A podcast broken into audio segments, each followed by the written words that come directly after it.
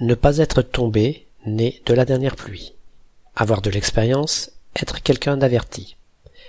On sait tous que les jeunes refusant de profiter de l'expérience de leurs aînés, il faut avoir vécu un certain temps pour devenir quelqu'un d'averti. Cette expression marque simplement l'opposition de l'âge de celui qui a de l'expérience avec le caractère récent de la dernière pluie, du moins dans nos contrées bien sûr. Mais malheureusement personne ne semble avoir retrouvé pourquoi c'est la dernière pluie qui a été retenue au lieu d'un autre quelconque événement fréquent. Mais on trouve aussi il n'est pas né de la dernière couvée. Cette expression date de la deuxième moitié du XIXe siècle pour la version avec tombé et du milieu du XXe pour celle avec né.